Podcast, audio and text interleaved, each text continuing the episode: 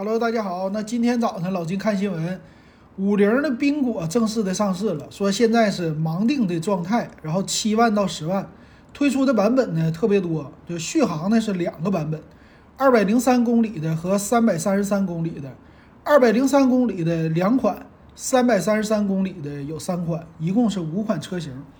那这个车型啊，现在的预售价那个有点高的感觉哈，它的车长呢是比较的大。车长三米九五，接近四米了，就像咱们传统的那个轿车了。呃，昨天我看了一个媒体的评测，他说这个车呢，本来咱们说定位是个微型车，但是它的车身尺寸呢，已经快赶上飞度了，所以它又是一个什么 A 零级的一个轿车，所以这个车的定位就很有意思。但是售价呢，有一点偏贵。其实这个车我感觉，你要看上面。前面的这个脸儿啊，挺好看的，但是总看着呢，好像是小号的卡宴的感觉。那俩灯，哎，你要是平着看，真有这种感觉。但是车里边的这些设计都非常好。其实它的竞争对手呢，应该就是欧拉系列啊，就是媒体定位的就是比亚迪。比亚迪马上出来的叫海鸥，它的车长呢比海鸥还长，而且里边的造型呢也是挺不错的，呃，各种复古的元素，然后各种科技的元素全都有。呃，有一点儿主打的定位就是欧拉好猫的那个风格。欧拉系列呢，其实他们家都是那种复古的造型。呃，媒体也说了，说这车长啊，比五菱宏光你猜长多少？直接长了一米。你能想一想到啊？五菱宏光迷你 EV 多大？呃，直接长出去一米，那你要是坐第二排，你想一想，那空间得差多少？还给你多一个后备箱，是吧？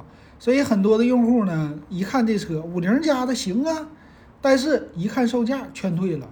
你虽然说这车有快充，两百公里的版本，你要是卖六点九九万的话，你这个续航实在是有点太短了，价格呢也不低，三百多公里的版本，你这个售价不得是八九万呢？那这个售价，我们说直接买比亚迪的秦 Plus，是不是？这不更好吗？还是一个混动更大，哎，出去续航也更好。但是呢，它两家的定位就不同。我这个盯着的就是小年轻的，你年轻人的第一台车，而且非常的可爱，又有点女性的这种风格，所以很多女孩第一台车会选择这个。但是呢，价位你又不便宜，那比亚迪到时候怎么定价呢？这就不好说了。其实现在还有一家，就是领跑的 T 零三，领跑家的车呢，之前卖的比较贵，哎，现在呢降价了。它的两百公里是五点九九万，三百一十公里的是六点九九万啊，刚出来的一个版本，呃，最低配的。那你这个它的车外形啊，跟这个五菱比起来，虽然车没有那么长，稍微的短一些，但是呢，里边也是麻雀虽小，五脏俱全。咱俩的客户可以说是相同的，没有啥区别。而且我里边的内饰也不差，哎，里边也是大屏啊，啊，你导航啊。这些可爱的元素啊，也都有，而且车里边的什么后备箱空间呢，这些也都有。关键是我便宜啊，对不对？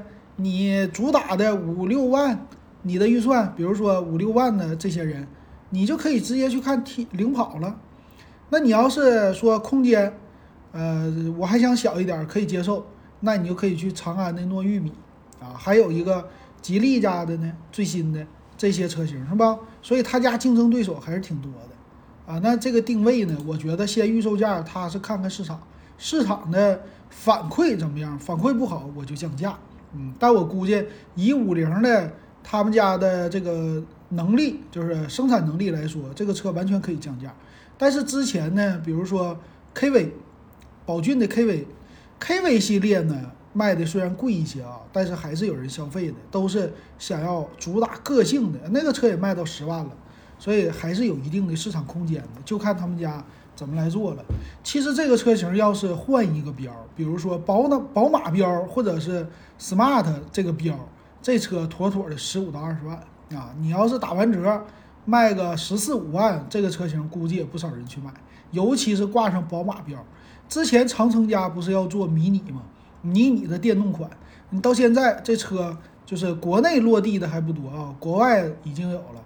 那你看看，现在直接五菱给你整出来了，你要换个标是不是就挺好？而且这个车呢，五菱家是可以卖到国外的，它不是别克，呃还有那个雪佛兰这些的标，你都可以去挂呀，啊还有上汽的 MG 的这个标，那它将来出海的话，这个车型还是有看头的。这外观挂上一个雪佛兰的标，是不是？你直接跟个宝马小竞争一下，卖的比国内贵一下，还是可以的。你怎么看这个车型啊？欢迎留言告诉老金。